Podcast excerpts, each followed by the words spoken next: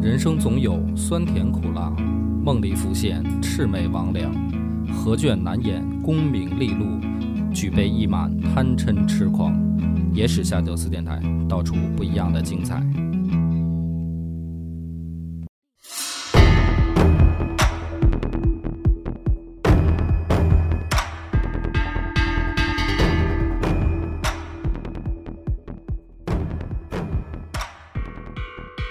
大家好，欢迎收听《野史下酒》，我是主播恶八波。喜云佛，咱们这一集故事呢，按理来说往下讲啊，就应该引出来这个安禄山的崛起之路了。因为之前呢，就是故意迈过去，安禄山没讲。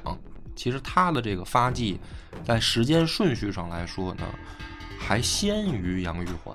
哦也就是说，老李在认识杨玉环之前，其实安禄山的故事在史书里就已经有出现了，已从经时开始了对，从时间线上。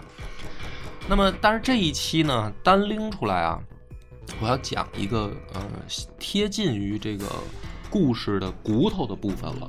就是咱们之前的这种大系列一直是讲肉，嗯发生了什么时间、地点、人物啊，这个出现了谁，然后他们里面有什么恩怨情仇这么个讲法。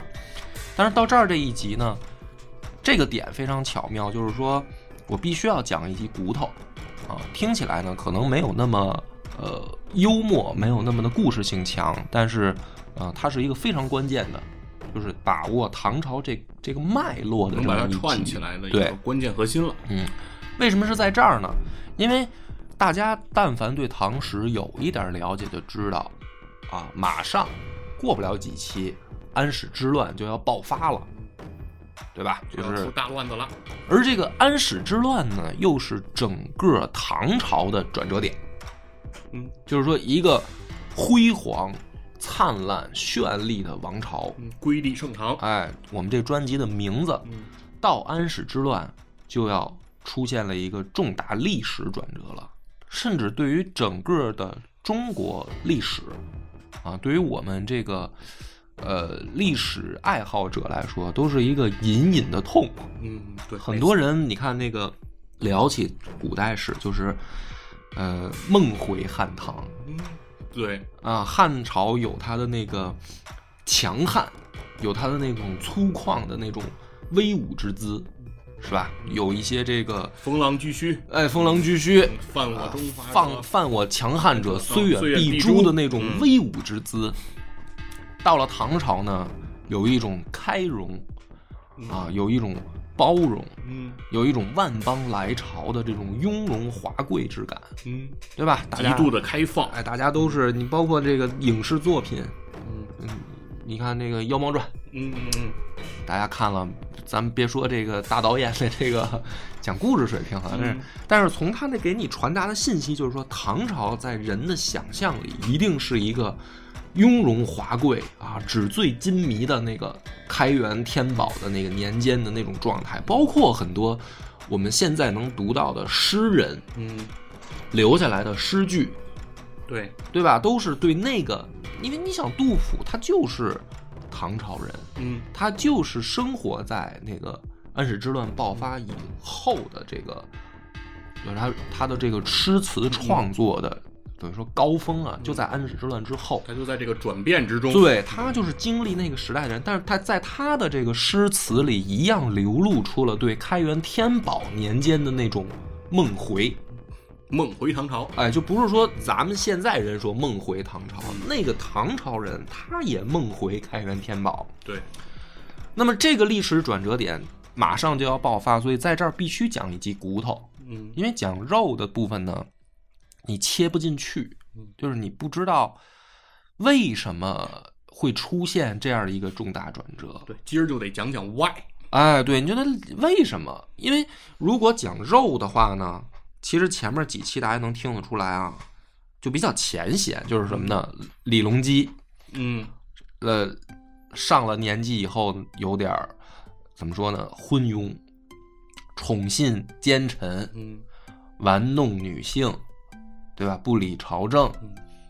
那这是讲肉，你能够得到的一个直观感受。对，因为一讲肉就容易归结到这个个人性格，哎啊，个人皇帝的修养，对个人道德品行问题去了。嗯可是咱野史下酒呢，听时间长的人都知道，说有的时候我特别强调的就是，你不能把古人当成一个脸谱化的去讲述，嗯就是说，除非李隆基他是一个，就是，呃，你说脸谱化的一个京剧形象，嗯啊，就是一个这个京剧里面的昏君的那种形象，那你这么解读呢也没关系。但是实际上，我觉得李隆基他不是这样的人，他他从不是一个纸片人儿，对。那么这一集故事，你看我啰嗦半天呢，实际上它后面是为了我解释两个人的这个出现。其实想起唐朝来，如果你按照这个知名度排名，我不说我的这个，因为我不客观。比如说细菌佛，嗯提起开元天宝，嗯如果按照知名度排名，咱们排一下，比如说你第一个认为你会想起谁？第一个那肯定是李白啊呀、哎，第二个呢？第二个那就是杨贵妃啊呀、杨贵妃。第三个呢？第三个忘呃，不是，你就顺着脑子里面出现的你就说就行。那因为排你排梁贵妃了嘛，那啊后边可能我就顺着想白居易了，啊，嗯，然后呢，然后你就呢直接说到前五吧。呃，那之后可能那那肯定唐玄宗肯定还是得有，啊对吧？李隆基嗯，第五，那我可能一时间还真排不出来了啊就是安禄山能不能进前五？啊！那你对，因为肯定对，能那我吧肯定排啊，肯定那高排我啊肯定排安禄山了，因为我是觉得开元天宝，因为因为安史之乱我肯定要排安禄山的，但是我就对说这段我还就是到还安顺史了之乱之啊前，对，那是不安是禄你山要肯定也是一个很重要的人物，排前五，肯定是你刚才说这几个，因为我觉得我猜也是大众印象，肯定是说提起这个开元天宝到安史之乱，嗯嗯肯定是这五个人儿：嗯李白、嗯杨玉环、嗯李隆基，嗯然后这个安禄山。第五个呢，可能不一样，有的人可能说是杨国忠嗯，那啊，对吧？有有的人可能说是史思明，嗯甚至有的人可能想起了郭子仪啊，怎么着的吧？啊那就是安史之乱解决的那对个对对这个人嘛。嗯前五个里面，其实咱唯独还没讲俩没出场，一个李白，一嗯，个安禄山。对，那么这两个人在这一集拎出来，我就是为了铺垫一下，很多史学家嗯也好，呃，也或者说呃讲述这个唐史的人呢，他不会把这两个人放在对立面讲，那因为这两个人实际在历史的这个发生的事件上来说，的确没有什么直接的交集。一个文人，嗯一个边镇的封疆大吏，嗯，对吧？然后对一个军区司令，呃，一个军区司令，他们两个人在历史的事件上来说呢，的确没有什么针锋相对的交集。但是实际上，如果看唐史的话，我自己的有一个感觉是，这两个人啊，嗯他们是两个符号，哦，这两个符号必然会放在对立面上来讲，才能讲清楚唐朝为什么会爆发安史之乱。你看，很多人从皇帝的私德讲，呃，有的人从这个，嗯、唐朝的政治、经济、军事制度层面讲，嗯都有啊。但是我反正听过、看过这些资料啊，没有人把这两个人放到对立面儿讲。但是实际上，我今天就想讲，他们两个是对立的，啊是文武之争，不是文武之争。嗯对立什么呢？呃，我们把这个话就先放在这儿，这是一个扣儿。好，大家现在记着，就是说李白和安禄山，他们两个是两个对立的符号。那么我们先做一个想象，我现在想催眠一下大家：嗯如果大家穿越回唐朝，嗯有这种书啊，有这种这个历史的这种爱好者喜欢说，如果穿越回唐朝会发生什么？大大家唐双龙传，哎，如果你现在回到了长安城。嗯啊。那么你会看到什么呢？第一个问题，很多人说那个从宵禁开始讲啊，就过、嗯过了这个晚上，就是长安街道这个长安街道上就不会再有这个对行人来往，都得待在房里，对各坊就闭了坊门了啊。这个角度呢比较直接，但是它呢呃没有什么故事性。我们如果穿越回唐朝，如果细菌佛，你现在想你穿越回唐朝，你先出现在哪儿？你出现在什么地方？饭馆儿吧？你不是脱胎投生，哦不是脱胎投生啊，哦你不是说那个脱生到一个这个啊，人家儿人家儿，哎，嗯不是啊，就是说你直接就是空间平行的给你扔在那儿，你已经是还是现在长这样的西秦佛了，嗯你出现在哪儿最合适呢？嗯我觉得刚才不是说饭馆儿嘛，啊我说反正一想唐朝就饿了，啊，对，饭馆儿嗯，或者是客栈，那你是建筑物里边儿对吧？嗯客栈，嗯，反正更多的来说，你肯定不会出现在人家家里，啊，因对为你是谁呀、对吧？对对你是不是轰出来了吗？啊，对。那么就是说公共场所，嗯是，客栈，嗯，唐朝有客栈吗？你看这个问题一问就得琢磨一下了，我还别真别是紧张，别紧张还，真唐朝是有客栈点吗儿？这个疑问哈，嗯，咱们比比如我说，觉得应该得有啊。嗯，理论上想，你看万邦来贺是吧？万邦来朝，得有住的地儿啊。对了，那么好，比如说，咱们先再往这往回退一步，给你扔大街上了，啊，白天大街上，嗯你下一步要去的就是客栈，嗯，对吧？我得住店呀。你得先找一地儿住去，嗯，那就来到你这问题了。唐朝有客栈吗？这个名词解释，咱们钻个牛角尖儿，没有严格意义上的客栈，啊，不叫这名儿，只不叫这。名儿。嗯我们可以把它想象为什么呢？驿馆，嗯，管驿都馆是驿。有的。但是问题是什么呢？你能去吗？你穿越过去，你能去吗？呃，我知道了，我没有介绍信。是吧，对，你没有过所，嗯就是你说的介绍信，打这个秦汉时候呢就有这种东西，嗯一个小木牌儿，嗯，上面你从哪儿来，你到哪儿去，都要写清楚。对你到当地想住下，你得有担保人。唐朝一样也有这种所谓的介绍信，叫过所，哦更详细，你经过哪儿都要有。哎哦你比如说，你从这个北京到上海，嗯嗯你中间到底过哪儿啊？这都得有。哦那跟这现在这行程信息似的。对了、嗯啊，得扫下出示一下健康码、啊，嗯有没有去过高风险地区？你去不了驿这驿馆，哦，你没有过所，对吧？嗯那么你能去哪儿呢？有几种选择啊。嗯，第一种，城外，找一荒郊野岭、我就露宿街头，露宿啊，露宿还不是街头或庙什么的啊，啊。找这儿一宿。对，这是一种选择。第二个呢，妓院。嗯，对我刚才想到了，哎，这可能大家都比较，对这个应该不要介绍信了。 哎，这就是可能相对来说好一点，嗯好一点。只要你穿着打扮上点档次的这个，然后只要兜里掏得有钱，掏得出钱，你也可以选择去这个有一些从事特殊这个职业的坊，嗯去那儿。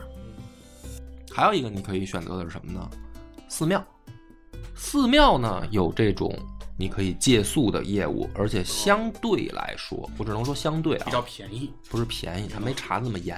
哦，就是这就是要相对，它不是不差，但是说好歹呢，比如说相对好一点。好一点，啊这这个出家人嘛，嗯嗯对吧？所以对对这个你说把自己说惨点儿，嗯有没有过错？有丢了，嗯，对对，对实在是没没办法了。啊当然你还得这个按照唐时的这个发音说话啊，这个咱们先抛开这个问题。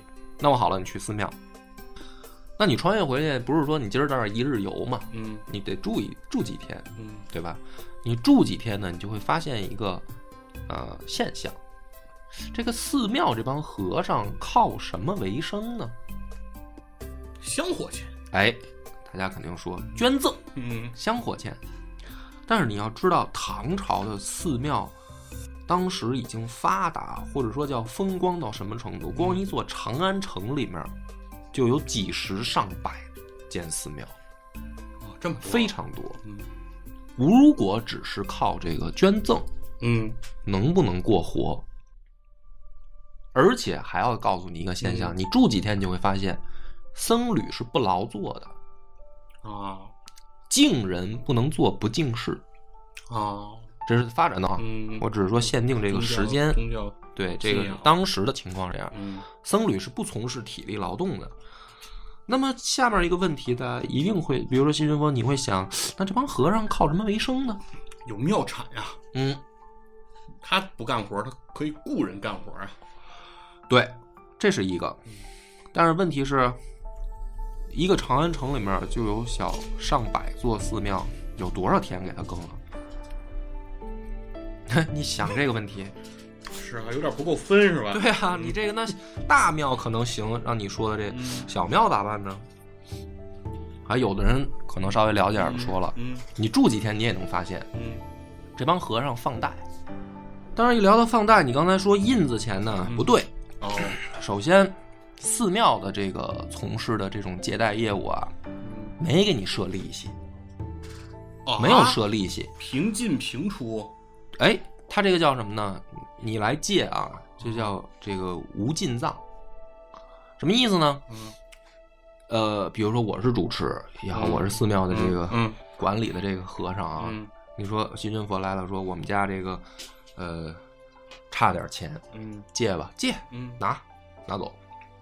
那这个时候一般借贷是什么的，咱俩签一合同，嗯咱俩得约定好了啊，比如说你是多少百分之多少的利息，对吧？嗯，期限，哎嗯，唐朝寺庙呢不设这个，那你可不可以不还呢？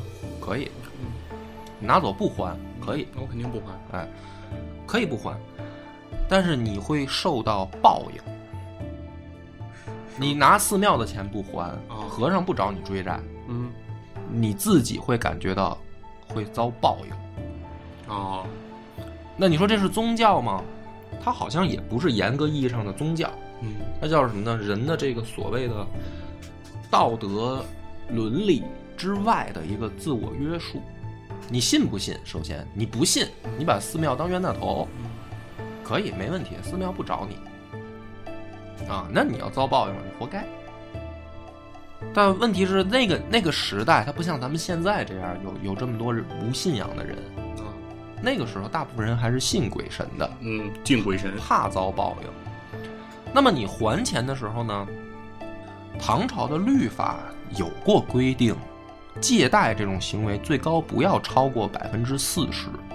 就比如说我借你一百块钱，你还的时候你不要还我超过四十块钱的利息是吗？啊。可是，但是我觉得官方不是这么干啊。不是，但是寺庙里 面往往信徒借借走以后还回来会照百分之百还，就是说我不但还你本钱，我再还你的利息加倍还你。哦，这就是什么呢？所谓的就是迷信的力量。嗯，真门槛的意思。嗯哎，对，第一个我不会不还，我怕遭报应；第二个我还你，我一定是加倍还你。所以寺庙在这种情况下呢，它的这种所谓的叫借贷业务，嗯其实是一个很重要的收入来源。嗯，坏账很少。哎，那么为什么它变成了这个呃独一份儿呢？或者不能叫独一份儿，就是说它变成了主要民间借贷的这种中转机构呢？是因为首先唐朝的政府啊不是很鼓励民间借贷，嗯，对，第二个是，某种意义上来讲，肯定借贷的人他是走投无路。对于寺庙来说，这种没有催债的心理压力，某些程度上还是有周转周期的。你还可以像什么呢？就是所谓的高利贷借了，嗯那就是什么呢？官僚地主，嗯那你要不还你试 试，哼，你不用加倍还我，你逾期不还你试试，我整你的办法多了。那所以呢，在在寺庙来说，这种接待业务比较受欢迎，是说老百姓还是愿意跟寺庙借。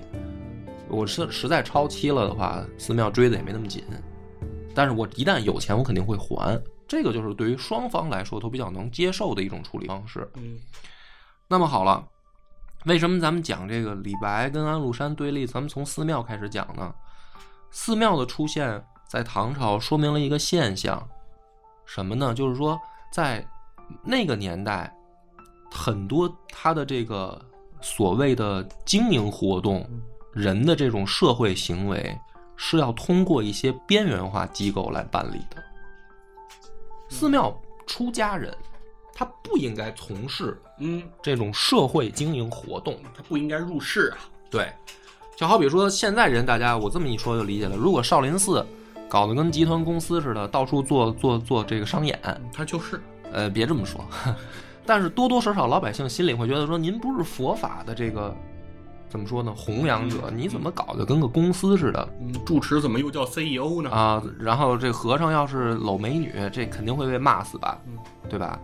那那个年代也一样啊，就按理说佛佛家的这个寺庙，你不应该去从事这种呃社会经营活动，你是一个怎么说修行的场所，佛门清净之地。，对，而且政府是给你有这个所所谓的补贴的，有有赏赐的，嗯，很多寺庙都是会对啊拿到政府的补贴的。你怎么还能做这件事儿呢？就是说明一点，在唐朝的时候，很多社会经营活动是要通过一些边缘化手段解决的。嗯，那么好了，这个也是事实，啊是因为在中宗时期，嗯，就是刚才谈到的这个，为什么我会说官方他不这么干哈？哦，就是官方其实也有借贷，但是那个借贷的利息是非常高的，对，有的时候可以高达百分之百嗯的利息，就跟刚才说的这个加倍奉还是一样的。嗯而且它的这个官方借贷，它不仅仅是你有需求，嗯我来借你，而是从事这种经营经商活动的人，他会被政府摊派，你对来借这个钱。对，嗯，所以寺庙受欢迎嘛。对，嗯，那么刚才咱们还是那个例子，你作为一个穿越回去的人，你住在了寺庙，你会发现什么呢？你可能也很难走出去了。嗯，哎，你来这儿住，你不是要过锁吗嗯？那你出去，你说咱旅游，我来趟唐朝，我看完长安了，我去洛阳，我去洛，阳行不行呢？你就发现头疼的问题就来了，你还是去不了，对吧？嗯，对，那么唐朝的时候，大部分的人都没有流动性。啊，户籍管理比较严格，户籍管理很严格，因为打这个建立唐朝的时候，实际上承袭了隋朝制度。隋唐初期还是以这种就是呃农耕文明的这种主导思想，你不管是租庸还是调，老百姓最好都在地上盯着，嗯，哎，你你到处流动，这就比较麻烦。农耕文明嘛，对，那么这样的情况下呢，其实不光是你出不去，整个这个社会也是处在这种环境下，就是能够跑来跑去的，大部分都是手里面要有原因的嗯啊。我是比如说我是公公差还嗯是怎么样，还是我是政府的这个。呃，指明的或者说认定的从事相关行业的嗯，经营者，嗯，哪我怕是采买，你也得有这些手续。对。那么在这种情况下呢，你就会还观察到一种人，他们可能会流动性比你高。这些人是什么呢？胡人。哦，哎，唐朝的时候特有意思，汉人或者说就是老百姓，最好别到处瞎溜达。你在哪儿你就在哪儿，我找你要钱的时候我也好找你。啊，对，好征税呀、胡人相对来说流动性会高一点，因为你本来就不是这儿的人，嗯，所以呢，你可能到处跑着做生意嘛。所以咱们去看那个，呃，很多野史笔记、传奇故事里面，胡人啊都是这样一种形象，就是说，呃，见过世面，呃，西知道好多稀奇古怪的事儿，嗯呃，比如说你发现一个什么宝贝，你认不出来，在唐朝时候怎么办呢？你找个胡人给你认，就哦，好多这种故事。为什么呢？因为他们能流动性强啊，嗯，去的地儿多呃，，见多识广嘛。嗯，所以就找胡人。但是唐朝的这个外贸管理制度也挺有意思，这些胡人呢，你可以入境，你不能出境，嗯就是你只是流动性相对高于普通老百姓，但是你只要进了大唐的国门了，你再想出去就难了。哦，所以你看长安里面有好多坊，嗯，包括看《长安十二时辰》，它反映的那个问题啊，有一定的原型，就是在历史原型就是这样，就是说有专门给胡人居住的坊嗯小区，嗯啊，这个这个小区里住的全是外国人嗯，啊。那这些人他们也经商，他们也等于在这儿有自己的买卖，但是他们的流动性相对来说呢，会高于普通老百姓。那么，但是并不意味着他们的地位就真的达到了很高，就是说他是在这儿住，他流动性更高，但是他的这个所谓的地位还是被钉上了胡人的标签儿。啊，那么你观察到这儿呢，再往下一步，这些胡人，他们既然在唐朝能够这样的生活，他们来自于哪儿？嗯，对，从哪儿来的呢？大部分来自于西域和北方。啊，就是说，虽然万邦来朝，嗯但是说，比如说日本遣唐使也好，还是南方这个蛮夷海外之地来的，嗯毕竟相对比例来说还是少数，更多的胡人来自于西西域域和北方嗯，游也是牧民族。唐朝在这两个方向拓展的也比较广，呃，已经设立了这个就是都护安西、北庭这些都护府嘛，嗯所以说这个呃丝绸之路的这个流动，然后对带来更多这个方向的胡人。嗯那么这些胡人，他在对外贸，因为他出不去嘛，他来了对他进来了就就出不去了出去了嗯。那他的贸易怎么办呢？他就跟外面的胡人进行交往，哦啊进行贸易嘛。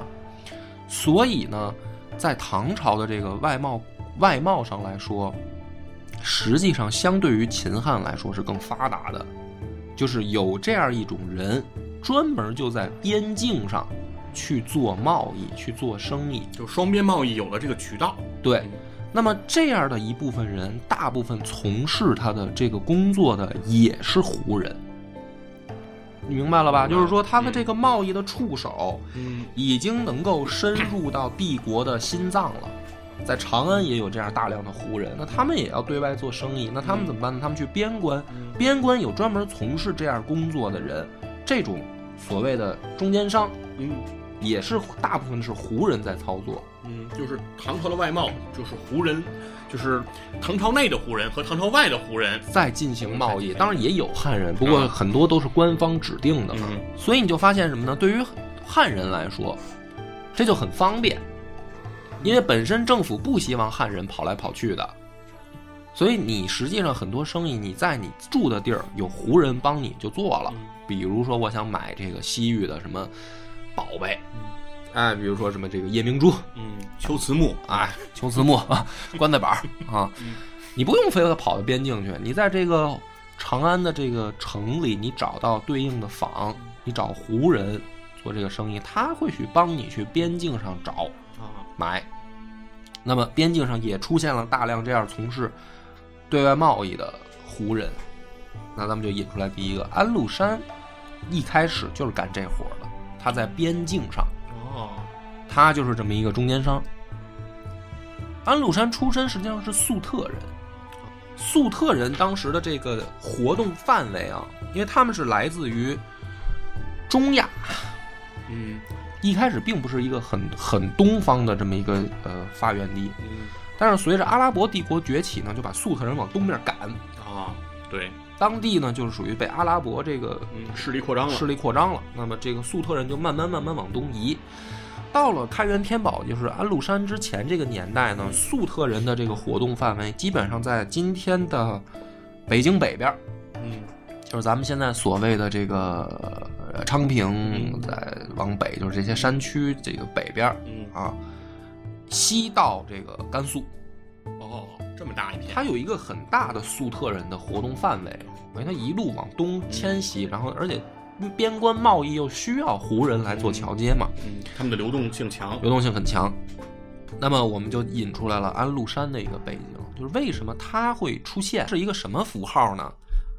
它不是一个所谓的胡人军事化的符号，它是一个在唐朝时候有这么一条生路的一个符号，就是说，这个帝国的繁盛、绚丽、瑰丽的背后，是靠着这样一帮人在运作的，他才有说这你在长安城看到这个嗯是吧？对这个蓝眼睛，这个红头发，各种的这个稀奇古怪的人，嗯，就是他们是商业活动的基础，对，那边关上就一定要有人干这个活儿。安禄山就是这样的一个，他是九姓胡的这么一个出身，粟特人。咱们现在说，讲清楚他了以后呢，接下来讲一个问题：为什么唐朝要用这种，呃，把人钉在地里的方式呢？他好收租庸调。收租庸调呢，有一个最好的解决方式是什么呢？当一旦遇到战争的时候，好调集国内的物资。我有很大很强大的征收能力。嗯，动员能力，那么为什么是这样呢？因为隋唐承自于北朝，北朝的时候主要就是在干仗，北边跟这个游牧民族干，南边还时时时不常的准备跟南方干。他总是要打仗，所以他这套体系不是说无缘无故的啊，它承自于北朝。那么讲到了这个贸易之外，还有一个一组关系，就是说唐朝在对外战争上也十分的频繁。嗯你看咱们之前讲，你说不管是打隋朝那会儿打高句丽啊，嗯还是说后来跟吐蕃又干，跟突厥又干，嗯，他对外作战十分频繁。对，那么在这种基础上，唐朝初的时候怎么作战呢？是调集，调集部队发往边关干，调集个十万二十万的，咱们啊，比如您是这个河北的、河南的也好，还是山东、山西的，嗯咱往这个边境线上征集了以后开。所以他要设各道的这个行军总管，嗯行军总管是什么呢？你就吃这条线，啊，你走哪条道，这条道给你提供补给。但是这个到了这个唐玄宗的时代，经历了一次重大改制，就是说，呃，其实也不是唐玄宗，从武则天时代就开始改制了。嗯改什么呢？这么打仗有一个问题，什么问题呢？你首先你消灭不了对方。汉朝时候我们就得出经验了，你虽然有霍去病这样的嗯封狼居胥的这个势力在前，嗯，但是说你把游牧民族就消灭干净了，很难，很难很难，对吧？但是你这样调集的话呢， 你的问题就来了。首先，国家就会越来越穷，对吧？你你你老打仗，你这对于国家来说是一种重大消耗。这动员成本太高嗯动了。员成本太高。第二个是什么呢？你解决不了对方，你老来回来去调的话，你这个钱不够花，嗯在转运的过程当中消耗十分巨大。浪费太多了，对，比如说啊，你作为一个士兵，你走到前线打仗，你前线打仗时那几天的粮可能没多少，是我走过去的粮可吃得多但呀是给你中途转运的这个成本可就高了。嗯对吧？十车粮可能你打仗前线用的可能就一车，剩下九车是路上。嗯就，我消一耗来了一回我得吃，嗯，那么这样的情况下呢，既然歼灭不了，成本又巨高， 其实从武则天时代开始，已经设置边镇化了。就说什么呢？咱别从内地往外调兵了，嗯设立边镇， 对吧？这片儿，这个不是老打仗的地儿嗯吗？咱就驻常驻兵了。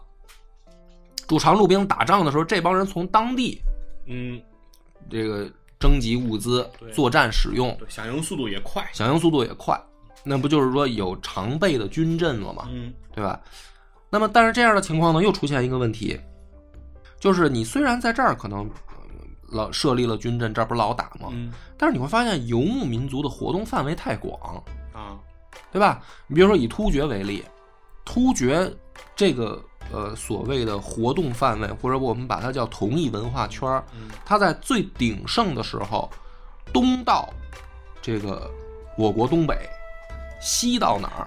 嗯，西到现在的乌克兰，我都是突厥的活动范围。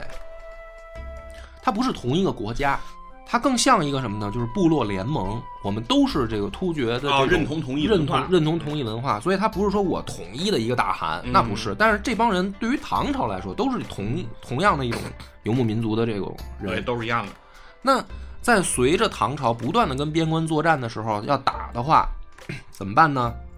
你一个军阵是不行的，嗯你有时候得协同作战。对，那你可能几个军阵要归到一个军区管理来，对吧？嗯比如说我，那如果不这样的话，什么呢？好了，简单了，我把你赶出我的防守范围，对我就不管了，我就不管了。那边什么呢？好，这不是你赶过来，我再给你赶过去，对，那就完蛋了，对吧？所以他要设立节度使。武则天时代开始设立节度使，节度使的意思就是说几个军镇的军区最高长官然后要统一管要理，统一管理、统一调动，为为的就是对外作战。我要有你响应的这个这个范围啊嗯啊。那么在这样的情况下呢，胡人作战的这个参战比例就越来越高。哦，那也就是说，在这帮边境从事贸易活动的胡人，嗯很有可能还有一条路就转向军事化，啊哦，编入军队了，编入军队。因为第一个，内地的兵越来越少，我不想往内地往外发了，那我就是设立边镇的目的，不就是让当地有自己的武装吗？那当地什么多呢？胡人多呀，你不是反正你也得做生意吗？是，对吧？那么这样的话呢，边镇的这个，呃，所谓的我们现在的话讲叫外籍军队嗯的比例就越来越高，那么这个就给了从事贸易的这安禄山这种人一个向上的通道。被规划了，哎，那安禄山你可以发现他后来的路他就是这么走的，就是说我慢慢走军职，走军工，走军功。那么这个军功呢，在唐史上来说，安禄山到底有没有军事才能呢？从史书上来看，大家好像老觉得他是杀降冒功，对吧？就是说杀一些老百姓，对，杀一些这个其实并不是所谓的这个呃敌人，也是一些游牧民族的老百姓杀了然后冒功。 那这个呢是史书对安禄山呢不太客观的一个记载，有点有抹黑了，有点抹有没有呢？肯定可能有，嗯，对，但是你要说所有的边关的胡人要是都这么干的话，这个帝国早就早就崩溃了，早就不就是早就会遏制这种情况了啊，就是是谁也不是傻子。对那安禄山你是一天才，你发现了这个系统里的 bug，你这么干，然后你成功了，不是？那别的胡人不会这么干吗？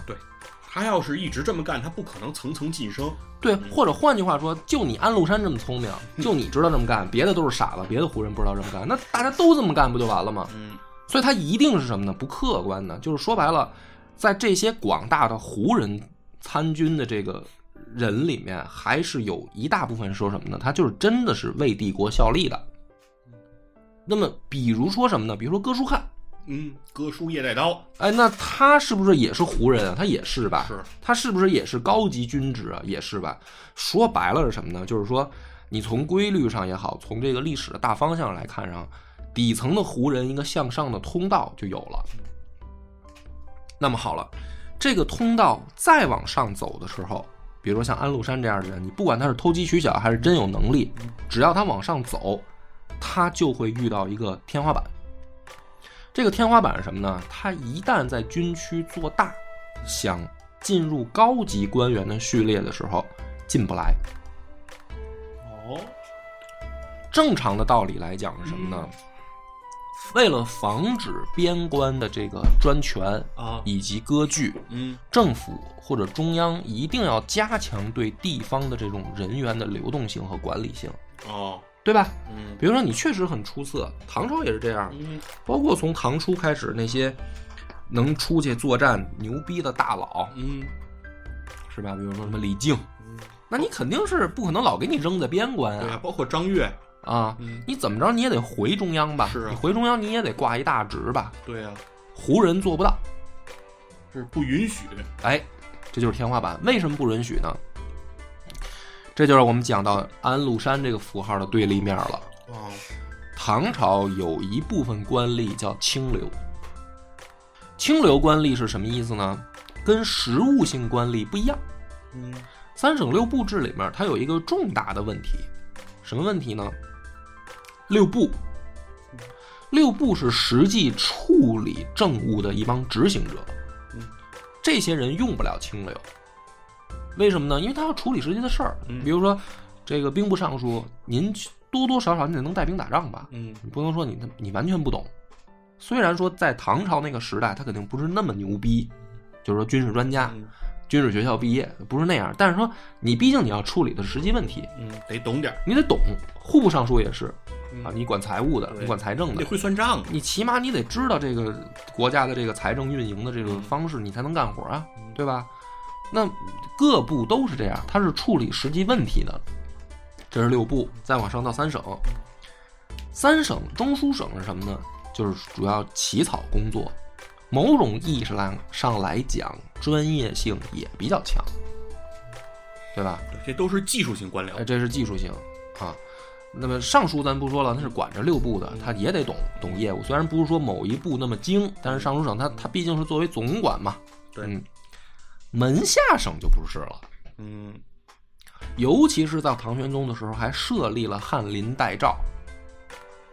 这帮人向下既不用务实，嗯，向上又不用对这个呃所谓的起草什么这个诏书对皇帝的这个主要的业务揣摩啊什么的，不用那么的那个严格。门下这帮人干嘛呢？所谓的清流就诞生了。就是一帮没有 KPI 的人。哎，这帮人对，就像你说的，没有那么强的 KPI。嗯中枢是什么呢？就是说你好歹领导身边跟个大蜜，嗯有的时候一定一定意义上你也得处处理业务，是，要不你你怎么起草诏令啊？就是皇帝他不可能什么都懂吧对，总得找人商量吧。嗯门下这帮就不一样了，我就是起一个监督制衡作用，我存在的目的就是找 茬儿，对吧？嗯就是说，作为这个三省的这么一个运行的磨合当中的这样一个，你因为你不能不设它，对，它是本来就有制衡作用。嗯门下省里面有一些就是什么呢？比如说李白的这个向上通道就在这儿。李白不是翰林待诏吗？嗯李白，你首先，你其实有什么本事？你不就是一文学之士吗？嗯这这当然我 这么说呢，好像很多人又不爱听。但是说白了李白，你甭管他怎么写诗，再怎么牛逼，他怎么自己吹啊。首先，他向下他处理不了实际业务，嗯，这这去不了六步对这，是向上他又攀，本来他还是一外国人， 对吧？他也处理不了说皇帝大秘这种事儿，嗯，他想处理，他想对，那是他那是他的愿望，对但是他做不了对。他向上的唯一通道是什么呢？也就是做一清流，但是他还没做成嗯啊，跟他性格有关系。但是朝中是有允许这么一帮人存在的，这帮人就是什么呢？所谓的文学之士、嗯清流的存在，他们本身就是为了牵制、制衡、提意见，为了这个中央机构里面能够顺利运行要存在的一帮人。这帮人都有学问，嗯有自己的情操啊、有自己的怎么说呢？行为处事的一套方式。但是某种意义上来讲，嗯，他们不是真正的所谓的官僚。嗯那么，往往胡人向上晋升的通道就是被这帮人拦住。哦，是他们不同意，对，他们为什么不同意呢？这就要从文人来说呢，有的时候吧，这个所谓建立的标准，某种意义上来讲就没那么客观。比如说，在文人的眼里，杨国忠、李林甫那就是大奸臣。他是从一个人的什么角度去评判呢？不从业务能力，嗯，他从道德情操角度，对他从这个 所谓的文化的这种意义上更多，嗯啊，什么叫这个君子，什么是吧？什么是这个高尚的？这这从这种角度去考虑。那你要是从实际业务讲，你说李林甫也好，杨国忠也好，某种意义上来讲，他们还是有实际业务能力的嘛，嗯，对吧？你比如说李林甫，这个管理能力就很强啊，对，啊，但是在文人清流眼里，这些人通通不合格。胡人也一样，本来我就不考虑你的业务能力嗯，你不是报军功吗嗯？你一定是杀降冒功。哎，你我反正边关上我也没看嗯见，是啊，对吧？但是这种事儿他知道肯定有，嗯，那我就说你都是，但是问题就在这儿，恰恰是什么呢？兵部有的时候他没有这么的这个，他离三省还有距离啊。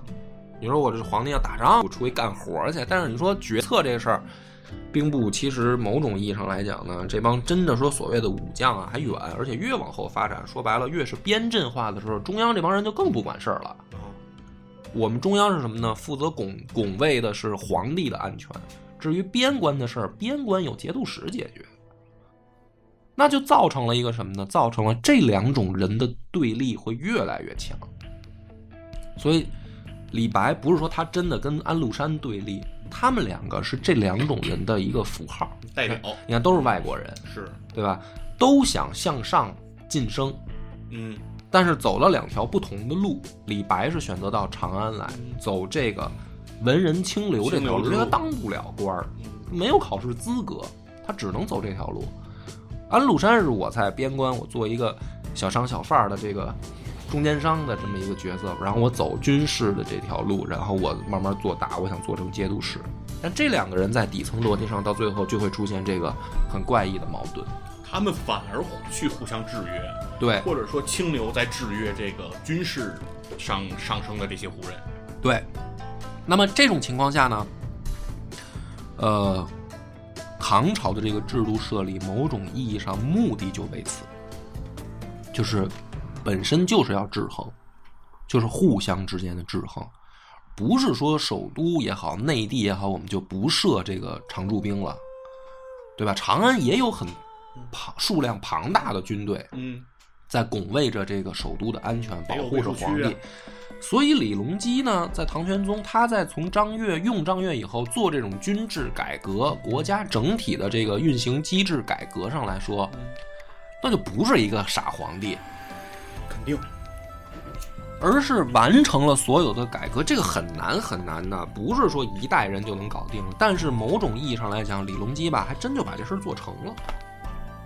对，军事改革是一个很复杂、很系统性的工程。对，所以你说这个从姚崇、宋璟到张悦这三位这个所谓的贤相、宰相来说，为什么说他们牛逼呢？那就是背后老李在一步一步有计划、有步骤的把这个国家的每一个齿轮严丝合缝的咬上，让这个国家真正朝那个辉煌的顶点运转起来。那么这个事儿呢，大家把它想象成一部机器，是吧？它接手的时候，这个机器千疮百孔，每个齿轮在各自运转，呃，本身是一个很复杂的局面。那么碰到了它能力很强，再加上用人用对了，嗯这个机器上了正轨，开始向前运转了。那这个时候的皇帝，说白了也起不到什么作用了嗯。就是我的那个方向设定好了，国家这台机器运转起来了，国家机器开始自行运转了。对，那么本身来说，我能记什么呢？那就开始记我谈恋爱的事儿。要么你让我干嘛呢？要不李隆基怎么那个老说老想不上班呢？嗯，你让他上班，你让他干嘛呢？这人家该干的活干了呀，这国家是不是蒸蒸日上？是啊，那不就是好皇帝吗？那这个时候就是别老乱伸手，对，对吧？今儿我跳出来，我出个主意吧，明儿我再动动这儿，动动那儿，那反而麻烦。但是没想到这个结果，就是说人算不如天算啊。某种意义上来讲，这时候我我也有别的这个史家的观点啊。你说安禄山是想真的造反吗？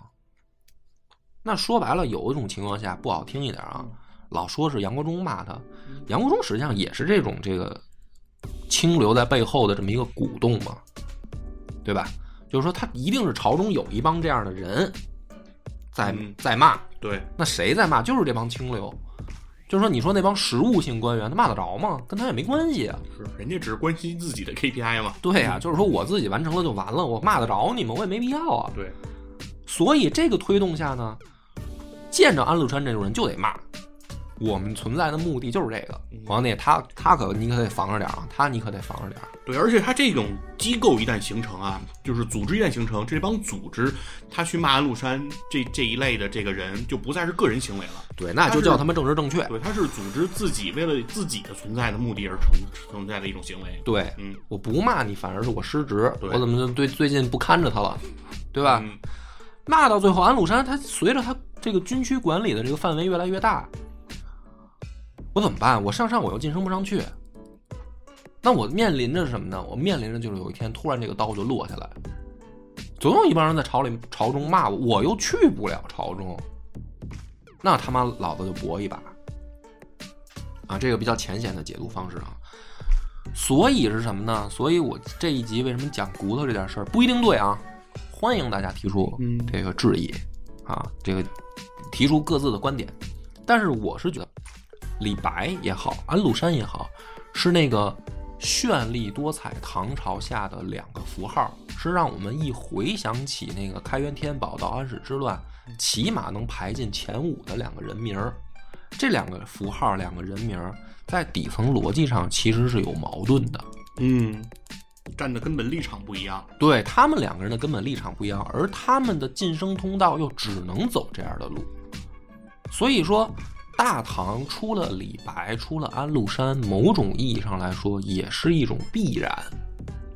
当然了，如果从文学角度上讲，我们很幸运的看到了李白，嗯哼，因为确实文辞华美，喝喝多了就要上天这种劲儿啊，这个往前倒，这个 这个文人里面出不了几个能既有他这么狂，还能写的这么美啊，确实比较难得。那那嗯梦游天姥吟留别。对，呃，但是这个道理我就讲到这儿就讲清楚了，所以后面呢，马上就要讲到说再回去讲故事了嗯啊。这个安禄山的故事也好，还有李白、杨玉环、这个李隆基的故事，但是这一集呢是很有必要要把它拎出来单讲的。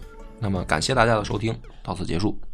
我们的微信公众号叫“柳南故事”，柳树的柳，南方的南。如果还没听够的朋友，欢迎您来订阅关注。